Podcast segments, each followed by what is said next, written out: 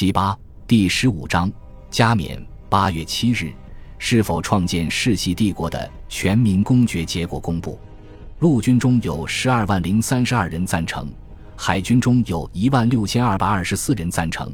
内政部长波塔利斯给拿破仑看军队的赞成票，而他仅仅掏出钢笔，把两个数字四舍五入，于是陆海军的赞成票数变成了四十万和五万，反对票则无记录。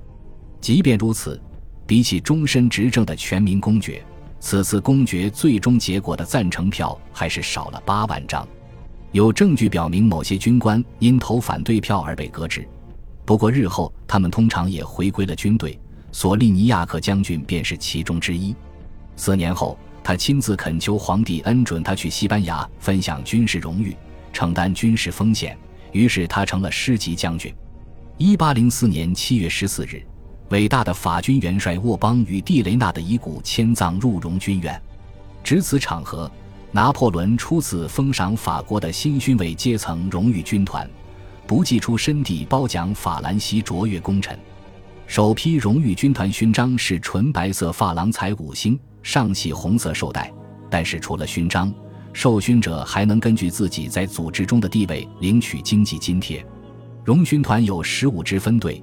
成员等级有大军官级、指挥官级、军官级和士兵级，每支分队领受二十万法郎，以便每年给适格人员发放奖金。一些左派人士抱怨道：“恢复荣誉称号彻底违反了大革命的社会平等理念。”拿破仑先前也想重建荣誉制度，莫罗嘲讽此事道：“这是授予自己的厨师炖锅勋章。”然而。荣誉军团在军中可谓立竿见影。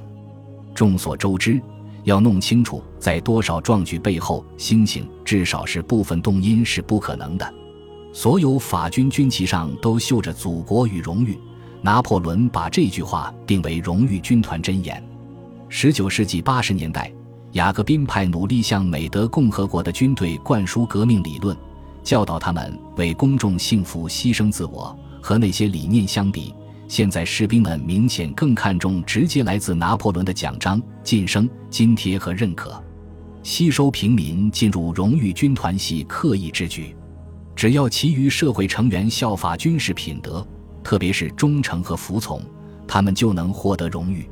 拿破仑任军团长，但是人们认为荣誉军团偏向军队，正是为了消除这一看法，他拒绝任命协助创建军团的马蒂厄迪马将军为大总监。反而选择自然主义者、元老院议员、法兰西学院副院长贝尔纳拉·瑟佩德管理军团。拿破仑授予3.8万人红绶带，其中3.4万人是军人或水手。不过，拉普拉斯、蒙日、贝托莱、沙普塔尔等学者也受封，省长及数名参与法典编撰的法学家亦然。拿破仑还在圣丹尼建立优异寄宿制学校荣誉军团教育学院。为服现役时死亡的受勋者之女提供免费教育，教育学院和圣日耳曼昂莱的军团公立中学保留至今。一八零二年五月，在某次参政院会议上，参政们正讨论创立荣誉军团。律师泰奥菲勒贝利埃对整个构想嗤之以鼻。拿破仑回答道：“你对我说，借机殊荣是君主的花哨小伎俩，我不同意。古代的也好，现代的也罢。”你来给我找一个没有殊荣的共和国，你叫这些勋章和绶带花哨小玩意儿，好吧？正是这些小玩意儿能使唤人。我不会对公众说下面的话，但是我应该在贤明政客的机会上说：我看法国人并不热爱自由与平等，他们没有在十年革命中改变，依然是野蛮善变的高卢人。他们有一种感情，荣誉感，我们必须助长这种情怀。人民大声疾呼，要求殊荣。看看群众如何敬畏外国外交官佩戴的奖章和勋章。我们得恢复这些殊荣，已经有太多摧毁，我们必须将之重建。政府存在着，获得拥护与权力，可国家本身是什么？一盘散沙。为了改变这种状况，拿破仑说。我们必须在法兰西土壤中埋入一些充当支柱的花岗巨岩。引用正是这些小玩意儿能使唤人时，人们常常严重脱离语境，暗示拿破仑在冷嘲热讽。然而，完整的引文表明，事实上他在称赞作为荣誉物质载体的小玩意儿。出席会议的二十四名参政中，有十人投票反对成立荣誉军团，因为他们不赞成照他的方式重建阶级殊荣。不过，其中九人后来接受了勋章或伯爵头衔。一八零四年八月十六日，布洛涅军营举行盛典，典礼上。拿破仑在军中分发第一批荣誉军团勋章，展示的勋章搁在百年战争将领贝特朗·杜盖克兰的盔甲上，盔甲旁边还摆着16世纪法国骑兵代表人物巴亚尔骑士的头盔。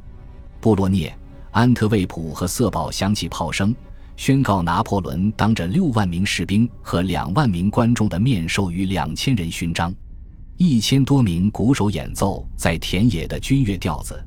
加农炮及时鸣炮回应。一名旁观者记载道：“从法国的敌人手中缴获的二百面军旗血迹斑斑，被加农炮轰得破破烂烂。此时，他们成了恰当的华盖。”次月，拿破仑致信教皇时，首次使用“我的人民”。他也像亨利四世称呼玛丽德美第七一样，开始叫约瑟芬夫人与爱妻。十月二日。西德尼·史密斯爵士进攻布洛涅舰队未遂，拿破仑不禁担忧港内火攻船的作用。他照例想着其他大大小小的事，命令伏歇四天后取消皮埃蒙特剧院的禁令，允许观众对不喜欢的表演吹口哨。史密斯进攻失败后第四天，皇家海军又对西班牙宝船舰队不宣而战。这回英军的战果丰硕得多，他们击沉了一艘船。俘获其余三艘船，且被俘船只装载的西班牙银币与金锭一共价值九十万英镑，此乃公然的海盗行径。但圣伊尔德封锁密约签订后，西班牙一直是法国的盟友。英国怀疑，一旦这批财物在加的斯安全卸下，西班牙就会对英宣战。单单一八零四年十月某日，拿破仑就写了二十二封信，充分展示其娴熟的统治手腕。这些信的内容涵盖西班牙耶稣会的重建、巴黎的英国人人数、对海军部长德克雷的质问、整合四十座巴黎修女院对女性教育的益处、英国狩猎法的移植、对法律界人士的谴责以及大量其他事务。拿破仑经常烦扰德克雷，也不时穿插片刻亲和力。抱歉惹你生气了。十二月，他致信德克雷时提及自己的怒意，气头终于过去了，一点都没留下。所以，我希望你对我不再有一丝怨恨。十月二十四日晚，法国人来到普鲁士保护的汉萨同盟自由城市汉堡附近，在英国外交官乔治·朗博尔德爵士的乡下住宅绑架了他，把他押至圣殿塔监狱。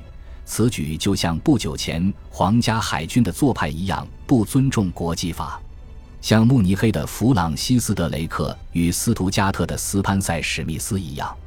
朗博尔德支持流亡者的阴谋，在四十八小时的审讯后，他获释并返回了英国。普鲁士国王慎重地抗议法国侵犯汉堡主权。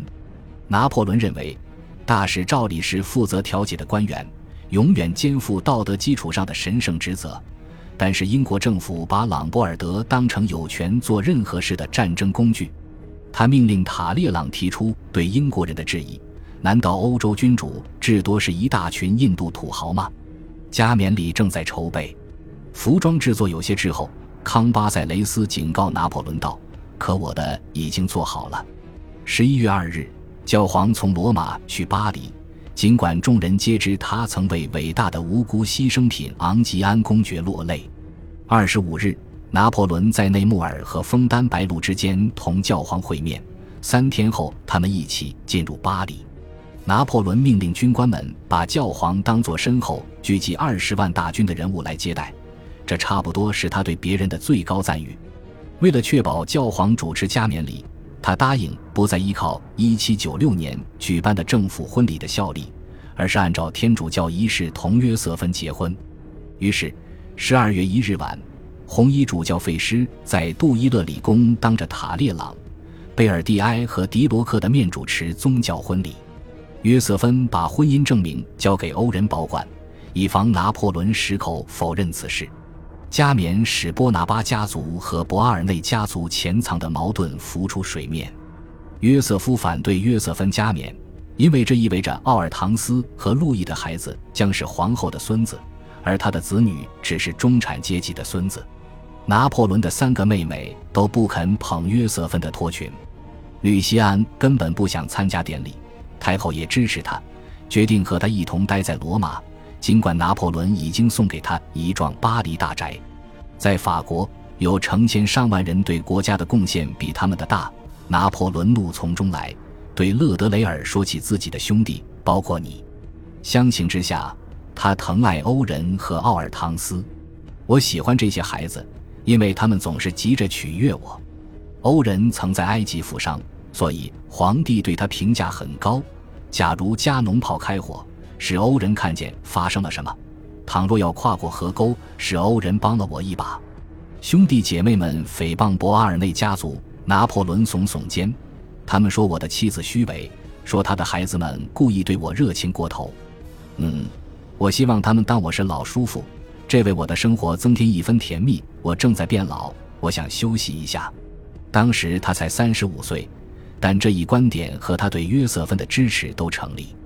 我的妻子是个贤淑的女人，不曾伤害他们。她靠钻石、华服与衰老的不幸满足自己。